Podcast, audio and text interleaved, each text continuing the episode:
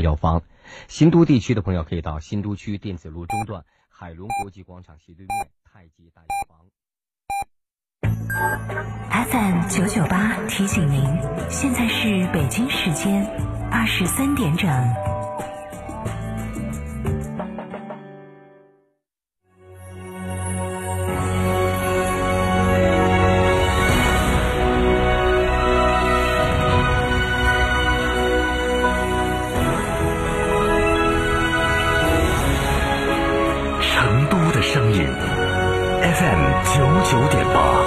成都电台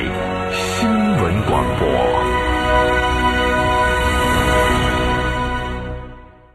哎呀，天气好热，好口干哦，喝水嘛，不得胃，喝可乐嘛，胀到胃，喝啤酒嘛，顶到肺。那你要喝啥子呢？喝小苏先生噻。哦，对的，小苏先生苏打水，零热量，喝了不长肉。小苏先生苏打水，零热量，零负担。小苏先生苏打水。华晨中华 V 三官降了，即日起购中华 V 三全系车型，官方直降一万五千元，另享至高三千元购置税补贴，还有低首付、零利息、零月供，金融政策任你选。国潮降临，势不可挡，详询当地经销商。如果你相信最好的风景在路上，那自驾游是你首选的方式。大洋路被称为全球五大经典自驾线路之一，可以体验澳洲绝美的海岸线风光。大堡礁探索海洋奇迹，悉尼打卡标志建筑，六个州两个领地，澳洲有太多值得去体验。成都广电一路通旅游澳洲十四日自驾之旅将盛大开启，六人即可成团，线路详询零二八六六零零二三四五。智能升级，这个夏天只有二十五度。昂克赛拉云控版十点八八万，日供仅需三十九元；CX 五云控版十六点三八万，日供仅需六十九元。即享智联车生活，更享零首付、零利息及最高一万三千元置换补贴。详询长安马自达成都经销商。九九八快讯。昨天晚上的二十三点零二分，这里是成都电台新闻广播，一起来关注这一时段的九九八快讯。首先来关注天气方面，成都市气象台今天十六点发布暴雨蓝色预警。受高原低值系统和偏南暖湿气流的共同影响，预计我市二十一号二十点到二十二号二十点有一次明显的雷雨天气过程，雨量大雨。其中，彭州、都江堰、崇州、大邑、邛崃、蒲江、天府新区、龙泉驿、青白江、金堂、简阳和高新东区的部分地方有暴雨，个别地方雨量可达一百毫米以上。雷雨时伴有短时阵性大风，局部地方风力可达六。六级以上，请注意加强防范。国内方面，国防部征兵办公室今天正式发布二零一九年全国征兵公益宣传片，号召广大适龄青年依法服兵役，踊跃参军报国，积极投身强军伟业，为实现党在新时代的强军目标、建设世界一流军队做贡献。中国科研人员在新一期《美国应用物理通讯》杂志上发表论文说，他们开发出一种可穿戴在腿上的发电设备，通过捕获人行走时膝盖弯曲产生的动能发电，有望用于为可穿戴健康监测仪等供电。数学是自然科学的基础，也是重大技术创新发展的基础。为切实加强我国数学科学研究，科技部、教育部、中科院、自然科学基金委共同制定了关于加强数学科学研究工作方案，并于近日正式印发。方案指出，数学实力往往影响着国家实力，几乎所有的重大发现都与数学的发展和进步相关。数学已成为航空航天、国防安全、生物医药。信息、能源、海洋、人工智能、先进制造等领域不可或缺的重要支撑。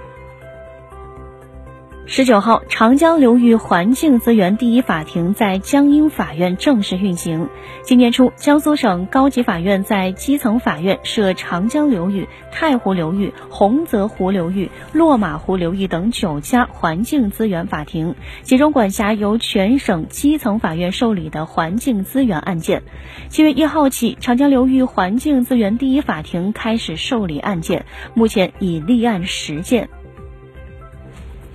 七月十八号至二十号，中国人权发展基金会代表团访问奥地利，与澳外交部、司法部、发展署和维也纳州议会等部门官员座谈，同萨尔茨堡州中国事务办公室、澳中关系促进会等机构的主要负责人深入交流。据中央广播电视总台中国之声新闻纵横报道，北京时间昨天凌晨，二零一九年国际数学奥林匹克竞赛结果在英国巴斯出炉。经过十六号和十七号两天的激烈角逐，来自一百一十四个国家和地区的六百四十三位中学参赛者，终于迎来了期待已久的成绩单。中美两国同时以二百二十七分的总分并列团体冠军，韩国队则以一分之差屈居。第第三名，这意味着中国代表队在时隔四年之后再次夺得国际奥数大赛的团体冠军。把目光转向国际方面，当地时间二十号，印度和巴基斯坦军队在克什米尔实控线附近又展开激烈交火，造成一名巴基斯坦军官丧生，四名平民受伤。伊朗十九号在霍尔木兹海峡扣押一艘悬挂英国旗帜的油轮，伊方还短暂扣留另一艘由英国运营的油轮，登船检查后放行。伊朗伊斯兰革命卫队指认遭扣押油轮没有遵守国际海事法规。英国外交大臣声称无法接受伊方的做法，警告事件如果无法迅速解决，会有严重后果。委内瑞拉国防部长十九号在向即将赴俄罗斯参加军事体育比赛的为武装力量代表队进行授旗仪式时揭露，美国电子侦察机不断侵犯委内瑞拉领空，遭委空军战机驱逐。他说，十九号美国一架 EP 三一电子情报侦察机被委内瑞拉空军战机拦截，并被驱离委内瑞拉领空。委政府谴责美方公然挑衅行动，严重违反国际法。据俄罗斯卫星网报道，搭载俄罗斯宇航员、意大利宇航员和美国宇航员的联盟 MS 幺三号飞船已完成与国际空间站的对接。据报道，联盟 FG 号火箭于莫斯科时间七月二十号十九点二十八分从拜科努尔航天发射场发射升空。发射九分钟后，飞船与火箭第三级分离，并飞往国际空间站。报道称，此次发射活动于阿波罗登月五十周年纪念日进行。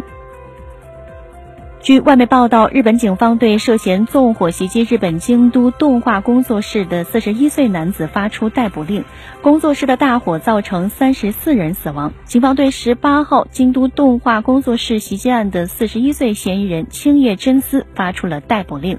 据了解，因重度烧伤而住院治疗的青叶早些时候由直升机运到附近的大阪一所大学医院。报道称，警方将在他状况好转时逮捕他。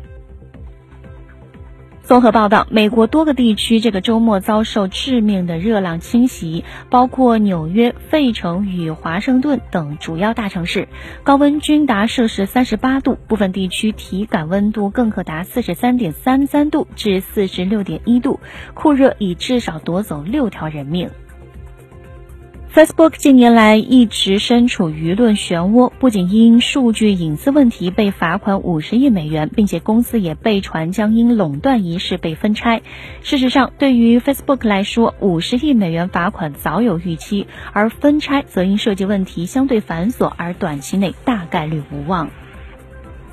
统计分析机构 NPD 集团公布了六月份的游戏市场报告，超级马里奥制造二登顶销量榜，而且 Switch 也是当月最畅销主机。至此，Switch 始终都是2019年累计销量最高的主机，其他两款主机的销量都出现了同比下降，而唯有 Switch 逆势增长。所以有分析师认为，任天堂将继续保持销量势头，超越索尼，成为2019年的最大赢家。